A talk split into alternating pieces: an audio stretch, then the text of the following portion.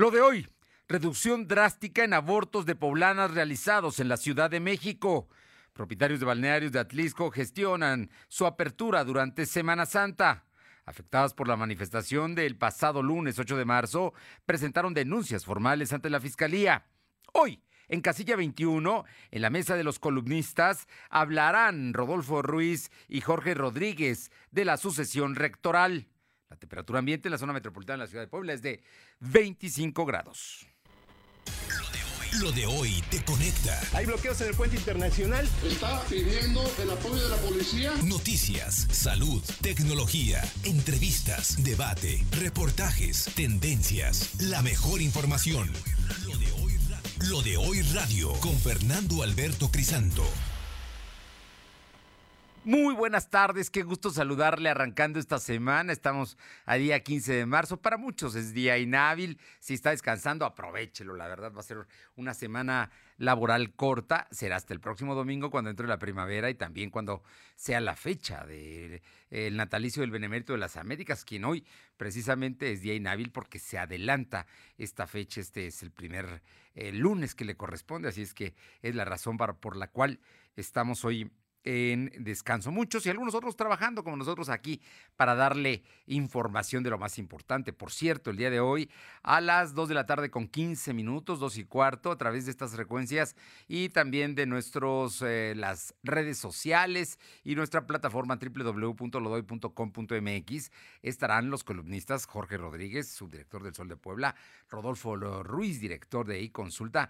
Van, van a platicarnos de distintos temas, por supuesto, de los candidatos que ya el PAN ayer eligió, también de cómo se viene el caso de Morena, donde, bueno, pues la presidenta municipal Gabriel Biestro llevan mano, pero van a una encuesta y también van a hablar y van a dar nombres de quienes pueden suceder Alfonso Esparza, después de que ayer se inauguró TV Boap. Así es que va a ser un asunto interesante lo que eh, platiquemos el día de hoy con ellos aquí a partir de las 2 de la tarde con 15 minutos. Por lo pronto, muchas gracias a todos los que nos sintonizan a través de ABC en la capital poblana en el 1280 aquí. Todos los días estamos con usted a partir de las 2 de la tarde. También allá en la región de Ciudad Cerdán, en la que buena, en el 93.5. Eh, y quienes nos acompañan en la Sierra Norte del Estado, en Radio Jicotepec en el 92.7 y en el 570 también, también ahí estamos transmitiendo. Y por supuesto, al sur del estado, en Izúcar de Matamoros, en La Magnífica, en el 980. A todos. A todos muchas gracias. Y vámonos de inmediato con la información, porque bueno, este es un asunto que se va a empezar a discutir van a lanzar esta semana la convocatoria de Parlamento abierto del Congreso local para eh, discutir el asunto de la legalización del aborto. Pero sepa usted que muchas poblanas viajan a la Ciudad de México, donde es legal, precisamente a practicárselo. Pero hay información de que se ha reducido, en un año se han reducido el número de casos. De ello tiene datos mi compañero Silvino Cuate. Silvino, muy buenas tardes. ¿Qué tal? Muy buenas tardes. Para informarte que de 2020, de 2019 a 2020, los abortos de poblanas realizados en la Ciudad de México disminuyeron 54%. Esto según el informe de la Secretaría de Salud de esa demarcación. De acuerdo a las estadísticas de esta dependencia, en 2020 solo hubo 39 interrupciones legales de embarazo, mientras que en 2019 se habían contabilizado 151. Estos datos representan una diferencia, una diferencia de 81 casos menos. El descenso en las estadísticas en mujeres que han decidido abortar en Ciudad de México podría estar relacionado a la disminución de actividades por la pandemia que inició en 2020. A nivel nacional sobresale la Ciudad de México con 7.310 abortos realizados le sigue Estado de México con 3.485. En tercer lugar, fue compartido por Puebla e Hidalgo con 79 abortos realizados el año pasado. Además, de 2007 a 2020, la Secretaría de Salud ha registrado que son 1.458 mujeres poblanas que han viajado a la Ciudad de México para abortar. Es importante mencionar que desde el inicio de la sexta legislatura, integrantes, en su mayoría diputados de Morena, se comprometieron a despenalizar el aborto en Puebla. Sin embargo, hasta el momento esta propuesta aún no se ha cumplido. Una información qué es lo que pasa. Pero bueno, hay un número importante de poblanas, con todo y que se reduzca al 50%, es un número importante de casos los que acuden precisamente a practicárselo para no eh, incurrir aquí en delitos en Puebla o bien para no poner en riesgo su salud, que es también otro de los detalles. Así es que son los datos oficiales que se dan. Oye, por otra parte, cuéntanos el tema del coronavirus en los penales de Puebla. Eh, ¿cómo, ¿Cómo está la situación de acuerdo a la información de la Comisión Nacional de los Derechos Humanos? informarte que un año de la pandemia de coronavirus han infectado 370 reos en las cárceles de Puebla, de los cuales 38 han perdido la vida, así lo informó la Comisión Nacional de Derechos Humanos. De acuerdo al informe, la entidad poblana está en segundo lugar a nivel nacional con el mayor número de contagios fallecidos por coronavirus. La Ciudad de México ocupa la primera posición, ya que se han contabilizado 1.597 casos acumulados y 55 decesos. Chihuahua y Jalisco están por debajo de Puebla y tienen la misma cantidad de reos contagiados, ya que cada uno acumula 132. También comparten la cifra de muertos, 5 por cada entidad. Los estados menos afectados por la pandemia son Michoacán con 5 contagios y ninguna muerte. También Morelos con 3 acumulados y un fallecido. En el caso de Puebla no hay registro de reos sospechosos de COVID ni pleitos al interior de las prisiones, ya que la CNDH no mencionó la riña que se registra el 28 de diciembre del año pasado cuando se reportó que los eh, reos de esa prisión estaban eh, molestos porque se suspendieron las visitas a los familiares. A nivel nacional se han contabilizado 3.316 casos confirmados de reos y 251 decesos. Eh, solo se han identificado tres casos sospechosos que fueron aislados. La información. Bueno, ahí está el asunto. Oye, por cierto, el día de todo listo ya para mañana, ¿verdad? Para los, para que mañana se lleve a cabo el tema de la vacunación de adultos mayores en nueve municipios muy cercanos a la capital efectivamente, como lo mencionas, la Brigada Correcaminos dio a conocer que concluyó en Cautlán 5 la entrega de más de 9 no, A ver, a ver, concluyó en todos los municipios. Eso hay que dejarlo, no solamente en Cuautlán 5. Concluyó en San Pedro Cholula, en San Andrés. Todo lo concluyó ayer a las 24 horas. Pero ¿qué más te dijo la Brigada Correcaminos? Efectivamente, será a partir de este martes 16 de marzo cuando inicie la vacunación en los municipios de San Pedro Cholula.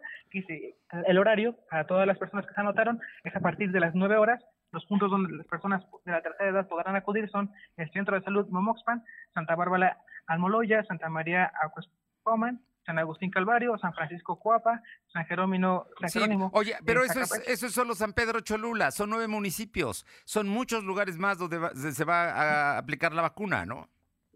Efectivamente son varios puntos, principalmente son los centros de salud y las unidades médicas en donde a partir de las nueve podrán estar funcionando y bueno, todas las personas que... ya, La gente ya tiene en este momento, ya todos los que van a ser vacunados ya tienen un horario, tienen un horario y el día en el que se va a vacunar, precisamente para evitar las grandes colas, ¿no? Eso creo que es lo más importante y ya se otorgaron, creo que hubo orden y vamos a ver cómo resulta a partir de mañana. Gracias, Silvino.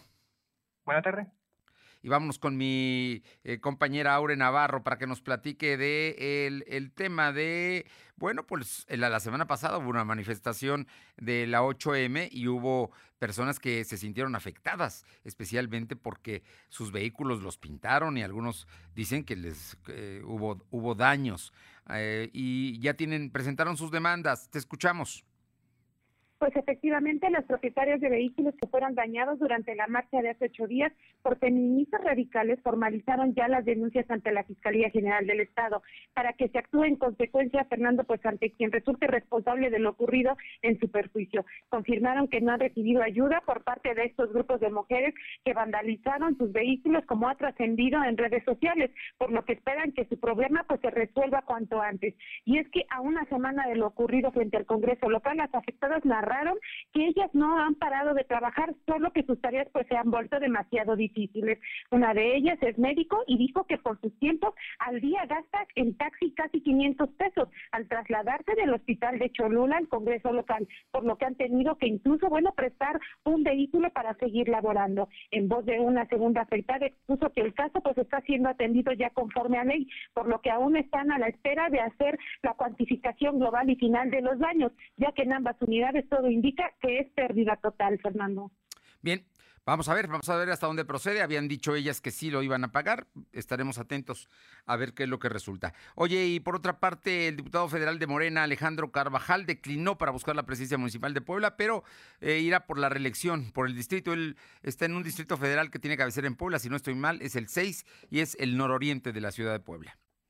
Efectivamente, Alejandro Carvajal confirmó que no descarta pues buscar la reelección, la reelección como legislador al asegurar que los tiempos pues aún se lo permiten. Señaló que él está muy agradecido con el partido y el hecho de que lo hayan dejado fuera a su mayor aspiración de ser candidato a la alcaldía de Puebla, pues eso no hará que desista de seguir sumando esfuerzos para que se mantenga la cuarta transformación en el estado de Puebla. Dijo que él esperará los tiempos que marque la Comisión Nacional de Elecciones de Morena, pues para dar paso a esta segunda aspiración. Muchas gracias. Gracias, buenas tardes. Buenas tardes, vámonos con Paola Arocha hasta Atlisco. ¿Por qué hace calor? ¿No? ¿No tiene usted calor? Bueno, pues de pronto se, eh, para estos días un chapuzón, un, un meterse a las albercas se antoja. Pero bueno, hay que tener mucho cuidado. De todas maneras, en Atlisco están buscando la manera de que Protección Civil autorice la apertura de balnearios. Paola Aroche, ¿cómo te va? Muy buenas tardes. ¿Qué tal? Muy buenas tardes. Y sí, efectivamente, propietarios de balnearios de aquí del municipio de Atlisco ya han tenido un acercamiento con Protección Civil del Estado para que para la próxima temporada de Semana Santa se les pueda o se les brinde el apoyo para poder abrir por lo menos en un 30% cada uno de esos balnearios. Erika González, quien es encargada o gerente del balneario Xocopan aquí en el municipio de Atlisco, dijo que ya ha tenido este acercamiento principalmente con el área de Protección Civil para que el próximo jueves les den eh, pues pues una, una luz verde para que puedan eh, abrir, insisto, en un 30%. Dijo que ellos ya están trabajando con todas las medidas de sanidad, que es tapetes, sanitizantes, gel antibacterial, termómetros, y todo esto que será la sana distancia para evitar se presenten eh, pues algunos contagios dentro de estos lugares. Hay que recordar que ha sido prácticamente un año los que han estado cerrados los bañarios del municipio de Atlisco, así como de la región, debido a la pandemia. Bueno, pues esperemos, esperemos que las cosas mejoren por allá en Atlisco. De todas maneras, este fin de semana se vio mucha gente, Paola. Sí, efectivamente se vio un número considerable de turistas aquí en el municipio de Atlisco, muy a pesar de que pues todavía no estamos como tal en semáforo verde eh, y que todavía el zócalo de la ciudad está completamente cerrado, se vio un número considerable de turistas. Hoy también lunes no en número igual o parecido al de este domingo, pero sí algo parecido a lo que fue este domingo. Así que la recomendación por parte de Protección Civil Municipal es que utilicen el cubrebocas, la sana distancia. Y si pueden, mejor quedarse en casa. Muy bien, gracias. Por cierto, un grupo de estudiantes de la Escuela Normal Rural Benito Juárez tomaron hoy, hace unos minutos, la caseta de cobro de la vía Atliscayo, de esto en protesta por el presupuesto 2021, el cual consideran escaso para apoyar a esta normal. Eh, a mediodía los estudiantes de la institución ah, se dieron cita en la caseta de cobro para realizar una toma pacífica. Ante estos hechos, los jóvenes piden una aportación voluntaria para quienes transitan por la zona a fin de apoyarse de cuotas voluntarias, pero están pasando muy poco, muy lentamente, así es que para quienes vienen de allá, precisamente de la región de Atlisco. Gracias, Paola. Vamos con mi compañera Alma Méndez para que nos comente porque el día de ayer en su homilía eh, Monseñor Víctor Sánchez Espinosa, arzobispo de Puebla, anunció que no habrá, no habrá por segundo año consecutivo eh, procesión de Viernes Santo. Te escuchamos, Alma. ¿Qué tal, Fernando? Muy buenas tardes a ti y a todo el auditorio de Delodel. Pues como bien comentas, el arzobispo de Puebla, Víctor Sánchez Espinosa, anunció que se cancela la procesión de Viernes Santo por segundo, segundo año consecutivo, ya que se congregan más de cinco mil fieles y donde participan las imágenes milagrosas como la del Señor de las Maravillas, el Niño Doctor, la Virgen de Dolores y Padre Jesús de las Tres Caídas, por lo que las celebraciones de la Semana Santa serán transmitidas vía redes sociales, radio y televisión para que los fieles católicos puedan ser parte de esta, por lo que exhorta a los poblanos a seguir cuidándose y tomar las medidas sanitarias para proteger a las familias durante las próximas fiestas de Pascua. La información, Fernando. Oye, por otra parte, ¿cómo eh, está la venta de pescados y mariscos en la temporada, eh, Alma? Comentarte, Fernando, que la venta de pescados y mariscos en Puebla, en lo que va de la cuaresma, registró una caída del 40% derivada de la crisis económica provocada por la pandemia del COVID-19, así como la baja en el cumplimiento de las tradiciones religiosas. El presidente de la Unión de Propietarios y Distribuidores de Pescaderías y Mariscarías, Elias González Pérez, señaló que pese a los precios de los productos del mar son accesibles, la comercialización se desplomó. En este sentido, precisó que los precios van desde 50 pesos el kilo hasta los 100 pesos de especies como jurel, eh, coordina y lisa, a diferencia de Gochinango y Róbalo, que llegan hasta los 220 pesos, al igual que el camador pacotilla. Subrayó que la víspera de Semana Santa espera que se puedan recuperar las ventas de pescados y mariscos y registrar un repunte del 30% para cerrar la temporada con números negros. La información, Fernando. Muchas gracias. Vamos a hacer una pausa y regresando, la mesa, la mesa con los columnistas. Volvemos. Dos y cuarto. Lo de hoy es estar bien informado. No te desconectes. En breve regresamos. Regresamos. Disfruta esta Semana Santa en tu hogar con toda la potencia que EBL tiene para ti. Descubre en Coppel altavoces, barras de sonido, tornamesas, pantallas y una gran variedad de productos para que la pases increíble en casa. Estrena tus favoritos hoy mismo. EBL, evoluciona la música con estilo. De venta en Coppel. La vacuna contra la COVID-19 ya está en México y durante los próximos meses llegarán millones de dosis más. La vacunación es universal y gratuita, empezando con el personal médico. Es momento de esperanza y tu ayuda es muy importante para enfrentar al coronavirus. Mientras te toca vacunarte, quédate en casa. Mantén limpias tus manos y guarda sana distancia. Recuerda, si te cuidas tú, nos cuidamos todos. Gobierno de México. Duele todo lo que estamos viviendo. Duele hasta el alma. Pero si algo tenemos las y los mexicanos, es que siempre nos unimos y salimos adelante. Así que no importa si odias la política, lo que realmente importa es sanar a México. Sanar los trabajos perdidos, la inseguridad, los centros de salud. En RSP queremos sanarte a ti. RSP, sanar a México. Visita redes sociales progresistas.org. Ponte en modo vacaciones con Coppel. Equipa tu diversión con trajes de baño para toda la familia desde 129 pesos de contado. Albercas familiares para grandes chapuzones desde 165 pesos quincenales. Y muebles de jardín para el máximo relax con hasta el 20% de descuento. Recuerda que con tu crédito Coppel es tan fácil que ya lo tienes. Mejora tu vida. Coppel. Vigencia del 13 de marzo a 4 de abril de 2021. Lo de hoy es estar bien informado. Estamos de vuelta con Fernando Alberto Crisanto exponiendo todas las cartas sobre la mesa. Casilla 21. Bien, y regresamos todos los lunes, eh, cada 15 días estamos aquí platicando con los columnistas. Hasta el momento estamos esperando que se integre Rodolfo Ruiz, que está en tránsito, pero ya está con nosotros y le agradezco muchísimo a Jorge Rodríguez, autor de A Puerta Cerrada, una muy comentada, muy leída columna con muy buena información exclusiva eh, Jorge, que además es subdirector del Sol de Puebla. Muy buenas tardes y muchas gracias, Jorge. Gracias a ti, Fernando. Te saludo con el gusto de cada 15 días, lo mismo que a tu auditorio. Gracias, suerte. Gracias, eh, Jorge. Bueno, pues eh, en lo que llega nuestro estimado Rodolfo Ruiz, creo que podemos empezar a platicar, porque se han dado hechos políticos muy importantes en los últimos días.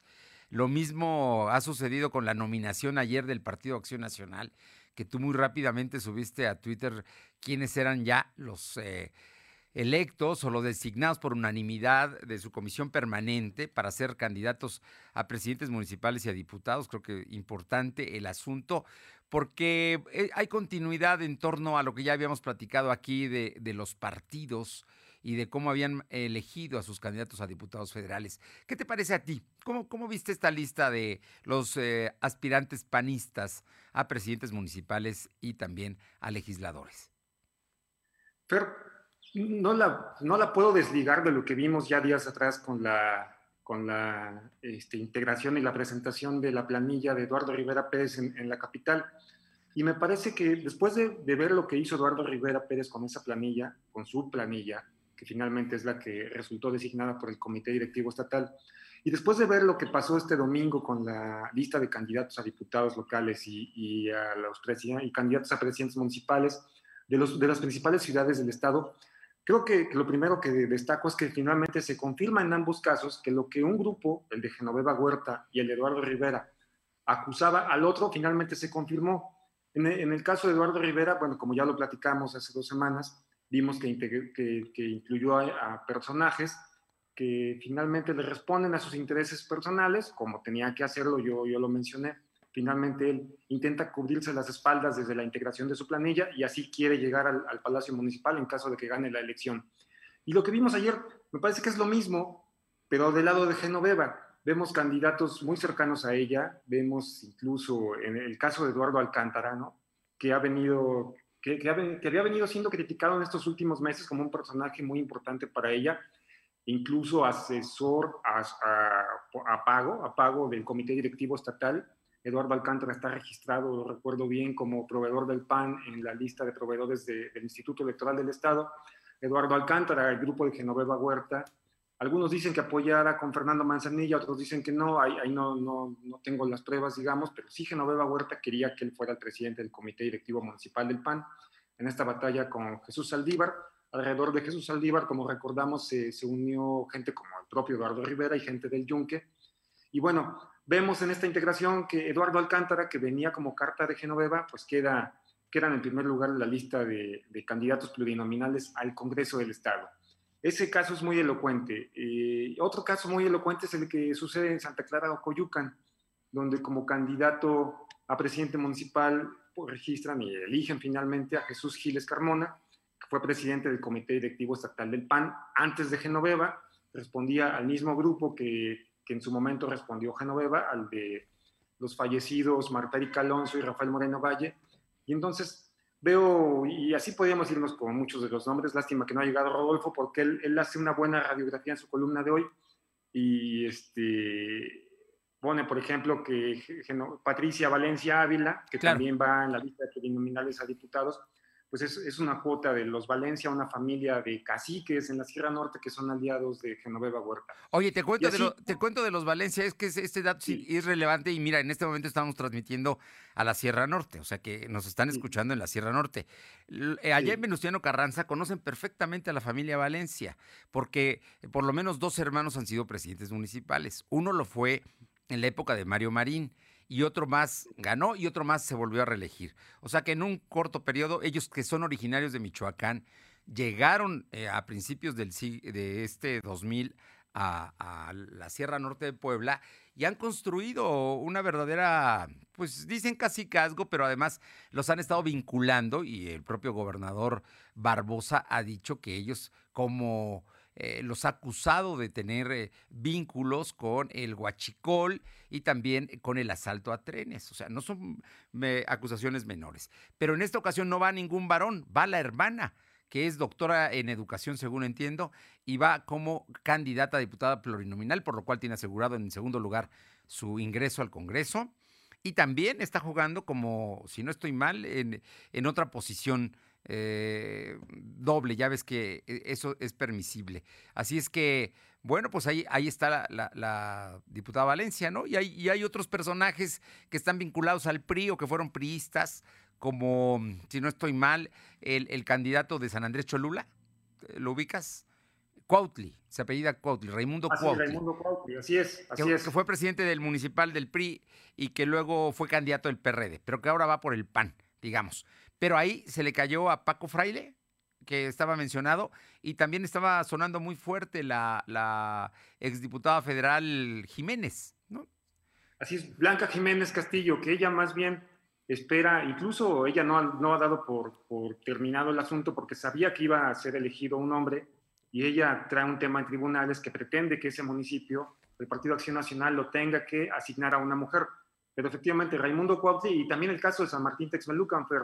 Bueno, en San Martín. Edgar Salomón Escorza. Sí, claro, fue, fue incluso coordinador del Congreso local y luego estuvo vinculado a Moreno Valle, me acuerdo, y también está acusado, por lo menos hay denuncias formales de violación allá de una joven de San Martín Texmelucan. Un asunto que él dice que está cerrado, pero que a la parte que presentó la denuncia, como sucedió con Salgado Macedonio, no le han notificado nada, ¿no? Entonces, este temas, temas que, que, yo creo que, que te, te, muestran cómo de pronto los partidos políticos parece que no tienen memoria.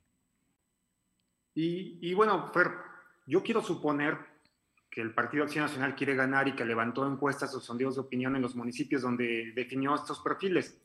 Pero efectivamente hay gente muy cuestionada, el propio Raimundo. Eh, ayer el propio PAN se este, presumió con bombo que no había, finalmente habían dejado fuera a Saturnino López en, en Tecamachalco. Ah, Inés Saturnino. Uh -huh. ¿no? Que, no, sí. Sí, sí, sí. que, no, querían repetir que temas como el de Salgado Macedonio, Saturnino, Saturnino incluso tuvo un extrañamiento de autoridades por, por violencia política de género.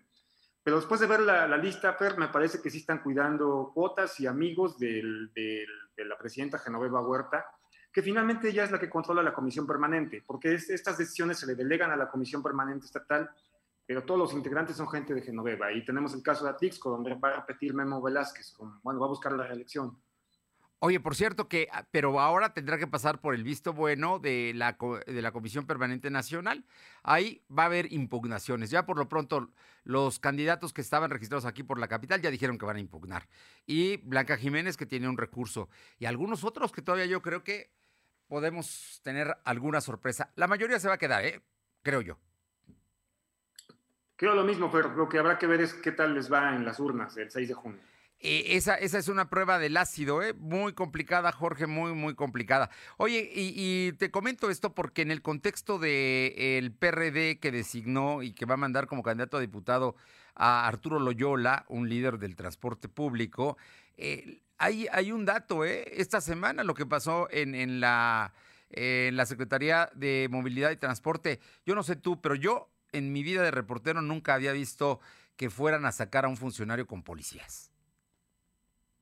Así es, pues que es el estilo personal de, gobernar, ¿no? Siempre hemos dicho que independientemente de los partidos y de la fracción de la que emane un, gobernante, pues lo que acaba imponiéndose es su sello personal. Y creo que vimos un poco el principio, digo, yo, yo no me, sorprendí porque ya lo habíamos visto en el caso de Puebla Comunicaciones, cuando también le mandaron a la policía y a, a, congelar todas las computadoras, no, no, me acuerdo cómo se llamaba el entonces director, pero como recordarás, también le dan un periodicazo Ajá. y luego ¿Pedro Gómez? Sí, Pedro Gómez.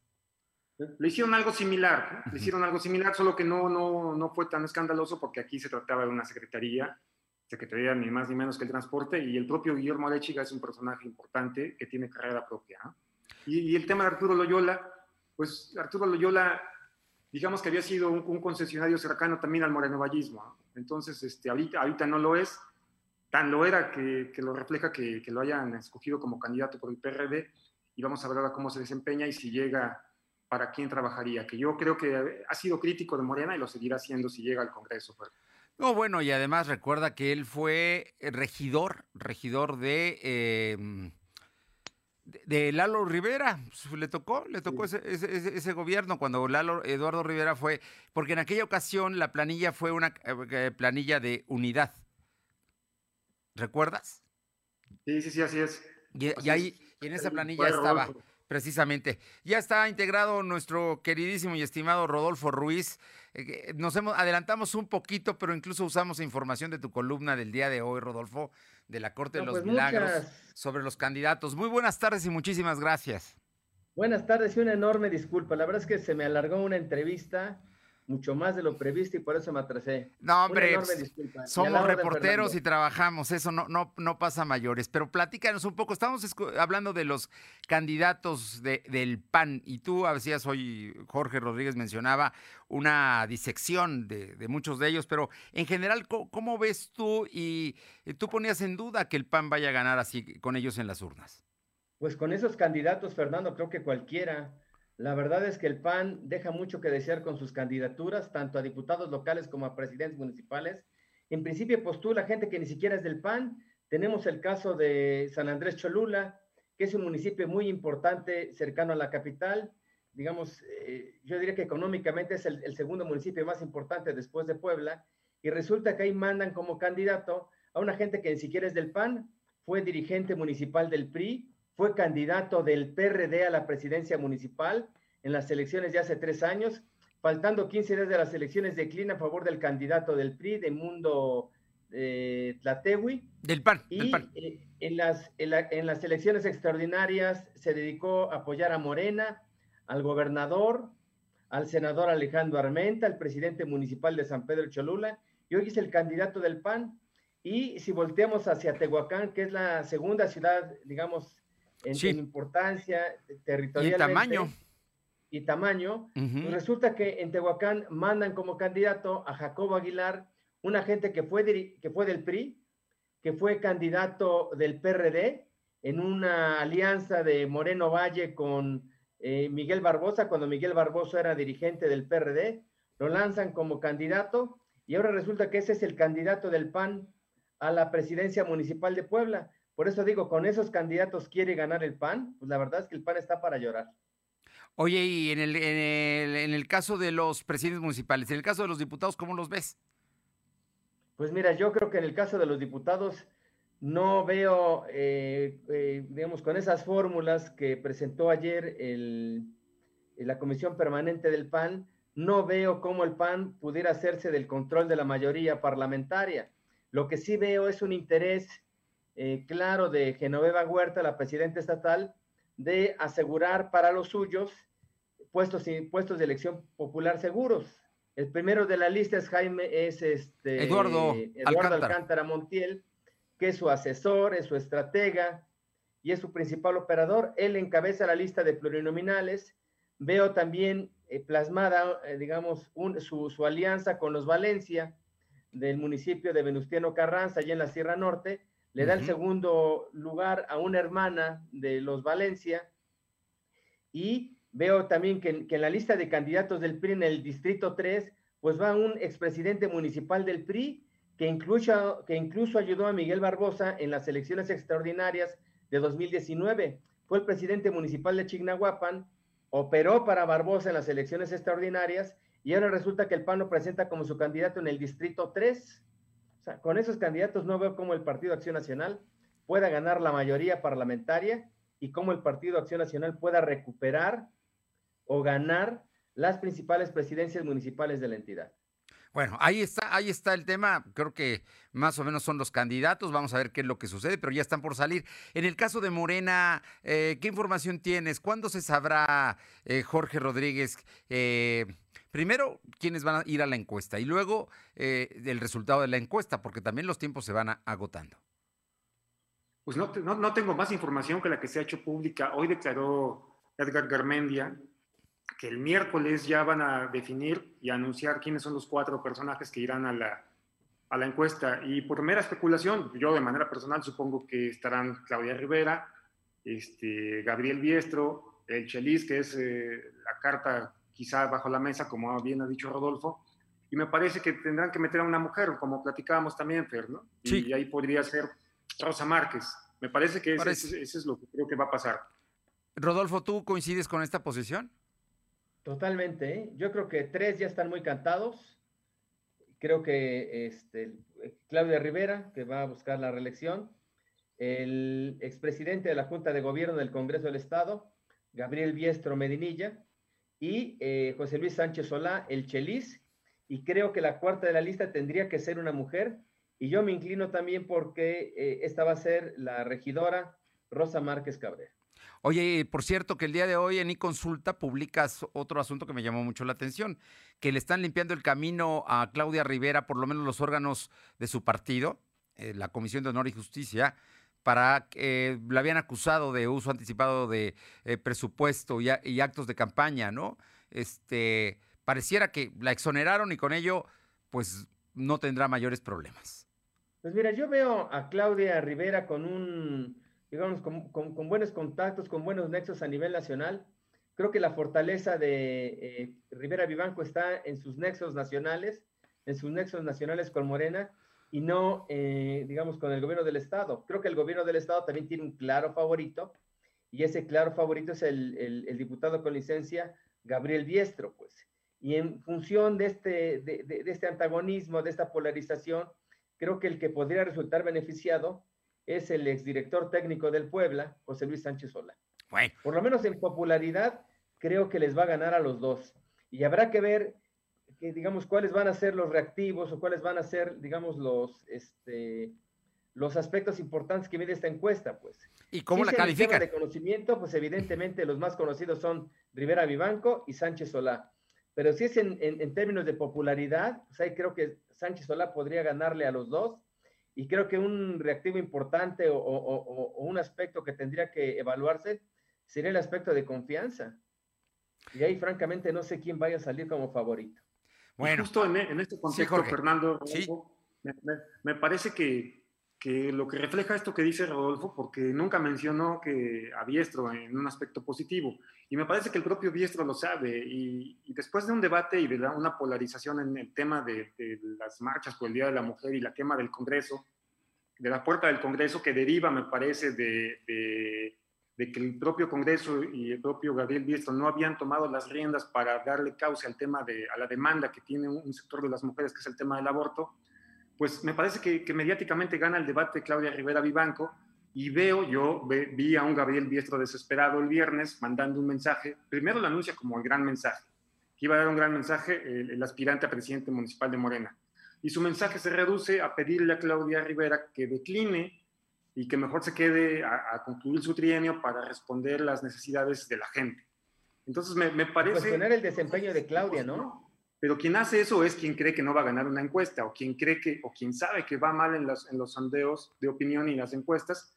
Y me parece que, que esa fue una aparición desafortunada para Diestro porque eso es finalmente lo que reflejó ante el respetable, lo cual no legitima o, o va en contra de legitimar su posición cuando todos también sabemos que está en, la posición que está porque es el, candidato del gobernador, ¿no? No, creo que no se ayuda el propio Biestro.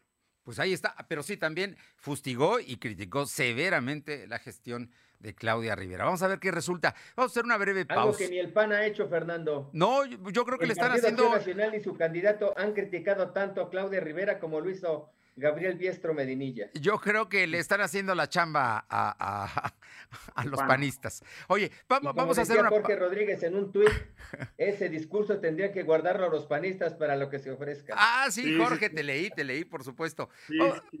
Vamos, a hacer una pausa muy breve y vamos a regresar con un tema que yo creo que ya está en el eh, candelero, que es la sucesión de Alfonso Esparza en la rectoría de la BUAP. Ayer se echó a andar TV BUAP y de aquí para adelante lo que vienen son elecciones hasta que en septiembre concluya con la elección de quién lo va a sustituir. Platicamos en unos minutos. Volvemos. Lo de hoy es estar bien informado. No te desconectes. En breve regresamos. Regresamos. Ponte en modo vacaciones con Coppel. Equipa tu diversión con trajes de baño para toda la familia desde 129 pesos de contado. Albercas familiares para grandes chapuzones desde 165 pesos quincenales. Y muebles de jardín para el máximo relax con hasta el 20% de descuento. Recuerda que con tu crédito Coppel es tan fácil que ya lo tienes. Mejora tu vida. Coppel. Vigencia del 13 de marzo a 4 de abril de 2021. ¿De qué estás hecho México? Recuerda la fuerza de la gente que te fundó. En ti está el espíritu de la lucha no por elección, sino por consecuencia. No elegimos ser guerreros. La adversidad nos hizo herederos de mujeres guerreras, de filósofos, ingenieros y emprendedores. En nosotros no cabe la derrota. Hoy más que nunca México, recuerda de qué estás hecho. Fuerza por México. Suscríbete a nuestro canal de YouTube. Búscanos como Lo de Hoy Noticias. No es para quedar bien con el electorado. No es por aparentar que se cumple la ley. No es para cumplir con lo políticamente correcto. La participación de las mujeres en la política debe ser paritaria y ejercerse en condiciones de igualdad en todos los niveles de gobierno. El INE promueve nuestra participación y garantiza nuestros derechos políticos y electorales. Para que la democracia sea plena, contamos todas, contamos todos. INE. Disfruta esta Semana Santa en tu hogar con toda la potencia que EBL tiene para ti. Descubre en Coppel altavoces, barras de sonido, tornamesas, pantallas y una gran variedad de productos para que la pases increíble en casa. Estrena tus favoritos hoy mismo. EBL, evoluciona la música con estilo. De venta en Coppel. Lo de hoy es estar bien informado. Estamos de vuelta con Fernando Alberto Crisanto. Son las 2 de la tarde con 38 minutos, 2 con 38 minutos. Y el tema de la sucesión en la UAP es muy importante. La institución no solamente es una de las universidades más importantes del país, es también una de las instituciones más importantes de la sociedad poblana. De ahí han nacido muchas líderes, empresarios, movimientos sociales. Eh, finalmente es un poder fáctico y por ello tan importante el hecho de quien sea su autoridad. Y hoy le quiero preguntar a dos personas que conocen a la universidad y que conocen su integración, sus opiniones, porque en septiembre próximo hay elecciones y el 4 de octubre toma posesión eh, quien sustituya a Alfonso Esparza. Rodolfo Ruiz, estoy seguro que tú tienes una posición al respecto o, en estos sondeos que se hacen precisamente de quienes pueden ser candidatos. Pues mira, este, se han publicado ya varios nombres. Eh, yo no sé si vayan a ser los buenos o, no. Creo que, digamos, e, este tema se irá decantando en los próximos días. Y lo que yo veo es que afortunadamente, por lo menos hasta el momento, el proceso electoral al interior de la UAP no se ha contaminado con el proceso político partidista, pues. Creo que eso es bueno y creo que este proceso al interior de la Universidad Autónoma de Puebla debiera mantenerse alejado de las pugnas partidistas. Eh, por los nombres que se han comentado, me, parece que, hay un, que va a haber un cambio de época o un, cambio de rumbo al interior de la universidad. Creo que ya tuvimos la época de los políticos, bueno, tuvimos la época de los, de los ideólogos. No sé, eh, eh, sí. estamos hablando del el Luis Rivera Terrazas, Alfonso Vélez Pliego. Después creo que llegó la, digamos, la época de los políticos con Pepe Doher, Enrique Doher, Malpica, eh, Enrique Agüera. Eh, yo pensé que íbamos a transitar a la, a la, etapa de los administrativos con Alfonso Esparza, que creo que Alfonso Esparza inaugura la etapa de los administrativos, y yo pensaría que podría haber una continuidad pero creo que el candidato de los administrativos como que no está levantando, y me refiero al tesorero de la universidad, eh, se me fue el, nombre. Oscar Gilbón. Oscar Gilbón. Que ya no es tesorero. Oscar Gilbón no está levantando y creo que pues, los administrativos ya no tendrían la continuidad. Y me da gusto porque veo que hay eh, gente académica, gente, digamos, dedicada a, la ciencia. Eh, he escuchado el nombre de la doctora Cedillo, y bueno, y, de otros académicos, y me parece que si la universidad se encamina por ese rumbo, creo que será bueno para la propia universidad. Jorge Rodríguez, tu, comentario sobre todo este asunto de, de quiénes están, porque eh, acabamos de, bueno, de, mencionar a Alfonso Vélez Pliego como un rector muy importante, de, dos periodos tuvo después de Rivera Terrazas, que también estuvo dos periodos al frente de la universidad, eh, y ahora de parte de, su hermano menor, Francisco Vélez Pliego, ha levantado la mano para ser candidato, igual que la actual secretaria general de la universidad, que es la doctora Guadalupe Grajales, que está casada con un Vélez Pliego. Jorge. Independientemente del personaje, independientemente del personaje y de los nombres que ya se están mencionando desde hace un par de semanas en algunas columnas políticas, me parece que, el punto importante es ese que mencionaba Rodolfo. Rodolfo dice que, que, hasta ahora no ha visto que la, relación política, la mala relación política y la disputa que tienen el gobernador Miguel Barbosa y el rector Alfonso Esparza no se haya trasladado a la asociación rectoral. Yo creo que todavía faltan episodios por escribirse en esta historia y, hasta donde, de lo que sé, hasta donde sé, el gobernador, a través de quien ahora es su exsecretario de gobernación, David Méndez, pues intentaba infiltrar la universidad para crear una corriente que le compitiera a la corriente del rector Alfonso Esparza, ahora que, que se va a escoger a su sucesor. Entonces me parece que es, ahí donde radica la importancia de este proceso. Desde José Dojer hemos visto que pues, rector pone rector, ¿no? José puso a Enrique, Enrique puso a su tocayo Agüera, y, el, rector Enrique, el ex rector Enrique Agüera dejó a Alfonso Esparza. Creo que ahí radica la importancia de este proceso. Yo todavía no sé Veo condiciones para que así sea, para que el actual, el futuro, el actual rector ponga a que siga, sea hombre o sea mujer, pero no sé si, yo, yo sí creo que el gobernador Barbosa va a intentar influir, va a intentar ponerlo, él, lo que no sé si tengan los recursos, me refiero a los recursos de las relaciones, la influencia y los amarres con grupos de poder allá en la universidad, para poder, este, para poder él poner rector y que no sea Alfonso Esparza. Me parece, y lo, lo anticipo desde ahorita, que esta circunstancia política, este enfrentamiento que hay entre los dos personajes va a obligar a poner un perfil que no sea 100% de Alfonso Esparza y también un perfil que no intente o, que no obedezca a los intereses del gobernador Barbosa. Yo creo que veremos un perfil nuevo, como dice Rodolfo, se va a transitar hacia otra, hacia otra etapa en la universidad y creo que derivado de, esta pugna que hay hacia afuera. Yo, yo creo que no ha terminado. A ver, yo, eh, este, el escenario es distinto de esta universidad. Es una universidad que durante muchos años estuvo confrontada con el gobierno. Recuerdo perfectamente los años de la inestabilidad de la universidad, cuando el químico Sergio Flores fue el primer rector común del Partido Comunista en 1973. Luego en 75 se dio la elección de un rector comunista como era Luis Rivera Terrazas y Alfonso Vélez Pliego en 1981 eh, logra la, rectoría, no, en 82 logra la rectoría siendo también gente del Partido Comunista, Alfonso Vélez Pliego, y duró seis años.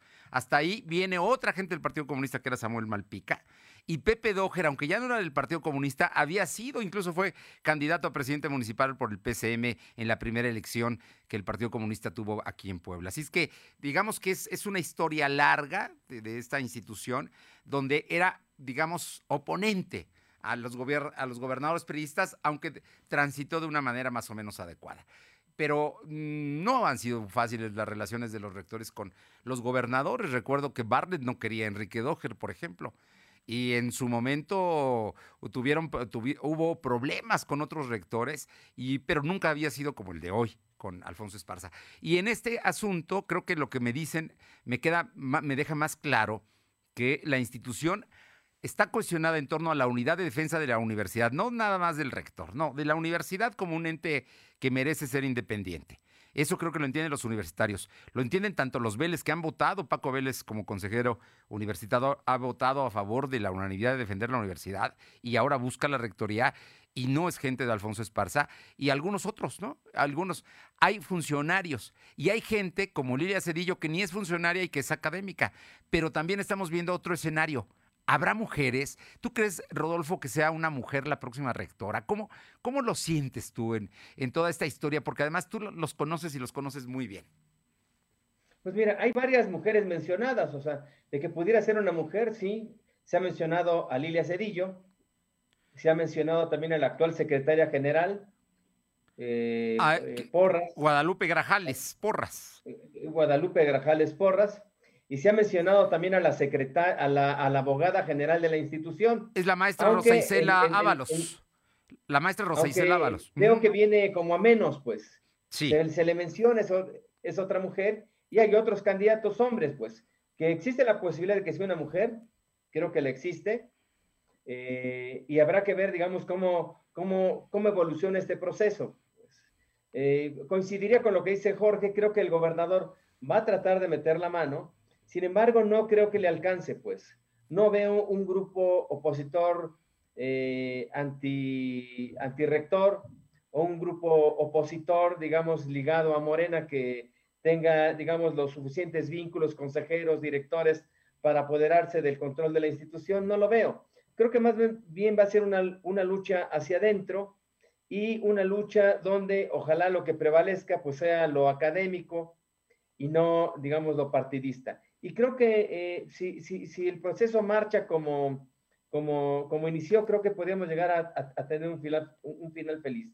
Y como dice Jorge, creo que este, por las circunstancias de enfrentamiento que vive la universidad con el gobierno, creo que el, el, el elegido o la elegida no será un, un, un, un, candidato o una candidata totalmente afín a Alfonso Esparza. Creo que será más bien una gente representativa y ojalá si fuera de la comunidad universitaria y la comunidad universitaria la integran pues directores, la integran académicos, profesores, científicos, investigadores y por supuesto estudiantes y trabajadores.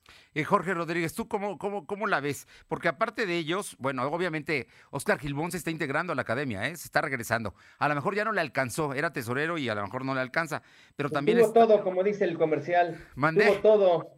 Fue oh. suya y la dejó ir. Bueno, eh, también está Ignacio Martínez Laguna, que es vicerrector de eh, investigación y estudios de posgrado. Creo que ahí, ahí hay hombres, hay Paco Vélez, por supuesto que no lo puede uno dejar fuera, es el director del Instituto de Ciencias Sociales, Alfonso Vélez Pliego, y pues yo creo que por ahí están, ¿no? También los, los varones, los que, quisieran ser sucesores de Esparza. Yo, yo creo, Fer, que todo está, como dice Rodolfo, ¿no? Todo estaba creo, tejido, porque así lo habíamos visto en anteriores este, periodos de, rectores. Yo creo que todo estaba tejido para que fuese Oscar Gilbón Rosete, porque lo había yo visto como el hombre de más confianza y había estado en, en responsabilidades medulares para la universidad y hombre de confianza de Alfonso Esparza. Pero en esta, en esta coyuntura creo que a él, a él no le ayuda y yo lo descartaría desde ahora. Y sí sigo pensando que va a ser alguien, incluso que quizá no haya trabajado como funcionario universitario en, el rectorado de Alfonso Esparza, alguien ligado a la academia, creo que sí puede ser mujer. Y, bueno, pues por, los antecedentes y el historial, tampoco estoy muy seguro que se las vayan a ceder a, la familia Vélez, ¿no? porque, bueno, si hablamos de casicazgos en política partidista, pues también hay casicazgos universitarios, y, y, me parece que ese es uno de ellos, y con que les den ciertas, les respeten ciertos privilegios que tienen ahora, creo que ellos han, han aceptado siempre eso y han estado cómodos con eso. Me parece que veremos un perfil nuevo, creo, y no será Oscar Gilbón. Por lo que comenta Rodolfo y, y, Jorge, bueno, ahí está la doctora Lilia Cedillo, que es eh, química, doctora, postdoctorada, con, eh, con, investigación, y no es funcionaria, no, no es funcionaria en este momento de la administración. Pero bueno, todos ellos están jugando, ¿no? Al final de cuentas, la institución así se abre y vamos a ver hasta dónde llega, pero lo cierto es que mantenga la cohesión como institución. ¿Cómo ves, eh, Rodolfo? Pues mira, ojalá este, se diera un proceso diferente, digamos, un, un, proceso donde prevaleciera, yo insisto, lo académico, donde los candidatos presentaran su, su, oferta y tendría que ser una oferta académica, qué van a hacer con la universidad, qué transformación están esperando de la universidad y que, eh, digamos, la discusión de, de los candidatos o las candidatas, digamos, tuviera este tamiz, pues, ¿qué van a hacer de la universidad de cara al futuro? qué van a hacer en esta época de pandemia, porque también esto va a ser interesante, cómo van a votar los universitarios. Yo no veo que vaya a haber el voto universal directo y secreto, aunque ya hay un voto ponderado al interior de la universidad, no veo a los candidatos o a los posibles candidatos haciendo mítines en las escuelas. Creo que la pandemia no les, digamos, va a llegar hasta, hasta, hasta, hasta septiembre y no creo que haya estas condiciones. Yo no sé si, si la elección se vaya a dar como ya se ha dado en algunas unidades sí. académicas, donde pues, el, el, el, voto es este, virtual. Y si, si, esto es virtual, pues ojalá, digamos, este, estas posibilidades que ofrece la tecnología, el Internet, pues se, masi se, masificaran y tuviéramos oportunidad de los candidatos a rector, pues estar, digamos, debatiendo, usando, digamos, las, las nuevas redes. tecnologías, -huh. usando el Internet, usando estas plataformas como la que estamos hoy transmitiendo. Y la TV WAP, ¿eh? que ya está. Jorge, claro. finalmente, tu conclusión. Es solamente un asunto resaltar que estuvo también ahí en el debate, si se iba a ir el rector o no para ser candidato a un cargo de elección popular. Sabemos los tres que lo estuvieron tentando algunos partidos políticos. Creo yo, bueno, no sé, que escuchó propuestas, al final él tomó su decisión y, y quiso estar hasta el final para entregar la estafeta en la universidad y conducir este proceso mientras vive o está en medio de, de un clima turbulento por su mala relación con el gobernador. Eso es una parte importante. Que creo, creo que, que, fue lo más sano, ¿eh, Jorge? Porque si el rector se hubiera metido a un proceso electoral, seguramente el proceso electoral al interior de la universidad se hubiera también partidizado. Creo que fue, digamos, inteligente por parte del rector pensar en el beneficio de la institución antes de protegerse con alguna candidatura, con un cargo de elección popular que le diera fuero. Exacto. Pues ahí está. Vamos a ver hasta dónde llegan, pero por primera vez hay mujeres destacadas que pueden ser rectoras tema que nos queda pendiente y la academia está también peleando por la rectoría. ¿Cómo ven? Como un asunto. Qué bueno, Fernando. ¿No? Y ojalá así sea. Parece que por ahí va. Jorge, qué gusto y como siempre, muchísimas gracias. Rodolfo Ruiz, un placer escucharte y Muchas gracias compartir y contigo. por la tardanza. Gracias. No, gracias, gracias a los dos. Muy buenas tardes. Son las 2.51. Lo de hoy es estar bien informado. No te desconectes. En breve regresamos. Regresamos. Disfruta esta Semana Santa en tu hogar con toda la potencia que EBL tiene para ti. Descubre en Coppel altavoces, barras de sonido, tornamesas, pantallas y una gran variedad de productos para que la pases increíble en casa. Estrena tus favoritos hoy mismo. EBL, evoluciona la música con estilo.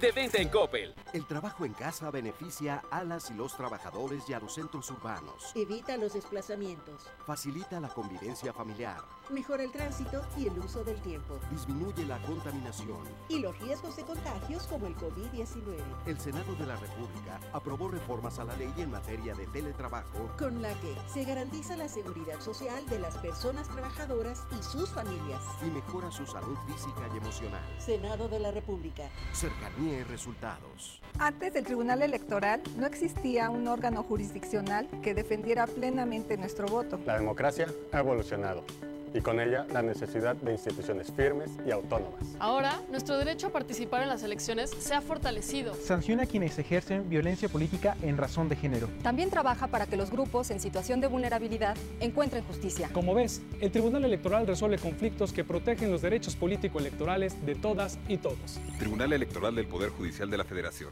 Ponte en modo vacaciones con Coppel. Equipa tu diversión con trajes de baño para toda la familia desde 129 pesos de contado. Albercas familiares para grandes chapuzones desde 165 pesos quincenales. Y muebles de jardín para el máximo relax con hasta el 20% de descuento. Recuerda que con tu crédito Coppel es tan fácil que ya lo tienes. Mejora tu vida. Coppel. Vigencia del 13 de marzo a 4 de abril de 2021. Lo de hoy es estar bien informado. Estamos de vuelta con Fernando Alberto Crisanto.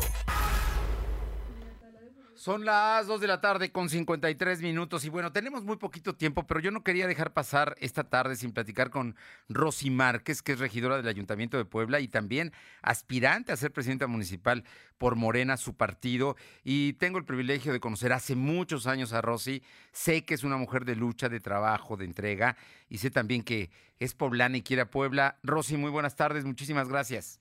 Hola, Crisanto, ¿qué tal? Qué gusto de escucharte. Oye, pues... Efectivamente, tenemos muchos años de conocernos. Muchos años. Rosy, y, y siempre con el gusto de saludarte y de, de saber de ti. Eh, platícanos un poco. Mira, la encuesta, la, la dijeron que hasta el próximo miércoles se presenta a la cuarta integrante de la encuesta. Acabo de platicar con Rodolfo Ruiz y Jorge Rodríguez y coinciden en que la cuarta debe ser tú que vaya en la encuesta que va a aplicar Morena para elegir eh, candidato o candidata a la presidencia municipal. Platícanos de ello, porfa. Apágale, apágale. Apágale, apágale. Bueno, bueno, bueno, pues te- tuvimos un problema. Tuvimos un problema con, con la comunicación. Vamos a ver si podemos, si no, mañana platicamos con ella, ya que el miércoles se dará el nombre de la cuarta persona. Mañana platicamos un poco más ampliamente con, con Rosy Márquez. A ver si la, la- la encontramos, producción. A ver, vamos a ver. Rosy Márquez, te, platicábamos y te escuchamos. Sí, efectivamente, como, como tú sabes, estamos en el proceso interno para que Morena defina quiénes son las cuatro personas que van a ser consideradas en la encuesta abierta que se va a hacer próximamente y que para el 25 de este mes tienen que dar a conocer ya el resultado. Entonces, pues como sí me dijeron que pues eh, no solamente iban a medir el grado de conocimiento, porque pues yo no he estado en este en todo este tiempo promoviendo mi imagen, sino más bien pues trabajando en lo que en las comisiones y en lo que he hecho, Sí. ¿verdad? Pues dije, no, si nada más es de conocimiento ya para que le entro. Pero cuando me dicen que sí van a tomar en cuenta lo que tiene que ver con la trayectoria, la experiencia de gobierno y también y sobre todo la identificación con el proyecto de la cuarta transformación que encabeza nuestro presidente, pues dije, ahí sí le entro, ¿verdad? Bien. Porque en ese sentido, pues me parece que hay esa, esa experiencia y esos años que pues me han identificado no, no solamente en una coyuntura, sino En tu pues, vida. es mi proyecto de vida. Sí, ¿verdad? sí, sí, sí, sí. Yo, mira, tu militancia en la izquierda ha sido histórica y de ello, ¿te parece bien? Porque nos faltan un minuto para terminar y no quiero interrumpirte, que mañana hagamos cita a, a las dos y- y cuarto para que podamos hacer una entrevista más amplia y nos comentes, porque además hay que destacar tu paso en la administración de López Obrador en la Ciudad de México, de, de donde tú participaste muy cercana a él y queremos que nos cuentes de eso. ¿Te parece? Con mucho gusto, con mucho gusto y te lo agradezco. Rosy Márquez, como siempre es un placer. Ella es doctora, egresada de la UAP, gente de profesionales, de una familia de profesionales poblanos y gente muy reconocida en Puebla. Te agradezco muchísimo, Rosy, y mañana volvemos a platicar. Mañana nos vemos, con mucho gusto. Gracias. Hasta luego. Hasta Chao. luego. Vamos para cerrar el programa con mi compañera Carolina Galindo. Caro Galindo, tenemos temas allá en San Martín. Fernando, decirte que esta tarde vecinos de San Felipe Tlatlalcingo se manifestaron para exigir a Vilulfo Trisqueño, quien es presidente de Tlatlalcingo, la entrega de un recurso de alrededor de 300 mil pesos para poner en marcha el pozo de Jalostoc allá en esta, en esta, en este municipio. Finalmente el alcalde se había negado a entregar el apoyo y lo hicieron firmar una minuta de acuerdo y están en la espera de que en las próximas horas les depositen el recurso. Bueno, y también el fin de semana, nada más en 30 segundos, dime, localizaron unos cuerpos de dos hombres. Sí, en Santa María Moyotzingo, dos hombres fueron abandonados al interior de una camioneta en el puente que cruza sobre la autopista México-Puebla. Se trata de dos vecinos originarios de Texmelucan. Bien, pues ahí está. Te agradezco muchísimo, como siempre. Muchas gracias. Gracias. Y bueno, ya nada más le cuento que eh, hay, oh, de los candidatos que hablaron Jorge Rodríguez y, Rodolfo Ruiz, bueno, por supuesto, hablaron de, de, varios candidatos. Están la maestra Rosa Isela Ábalos, abogada general. Está la doctora Lilia Cedillo Ramírez, investigadora, directora del Centro de Microbiología. Y también está el vicerrector Ignacio Martínez Laguna están Francisco Vélez y está también Guadalupe eh, Grajales por razón entre los candidatos de donde va, puede salir eh, la próxima rectora o rector de la Benemérita Universidad Autónoma de Puebla. Gracias por haber estado con nosotros. Es lunes. Pásela bien. Nos encontramos mañana a las dos. Gracias. Fernando Alberto Crisanto te presentó Esperamos de lunes a viernes, de 2 a 3 de la tarde por esta frecuencia, en la cobertura más amplia a nivel estatal. Y síguenos en internet www.lodehoy.com.mx y en nuestras redes sociales como arroba LDH Noticias. Lo de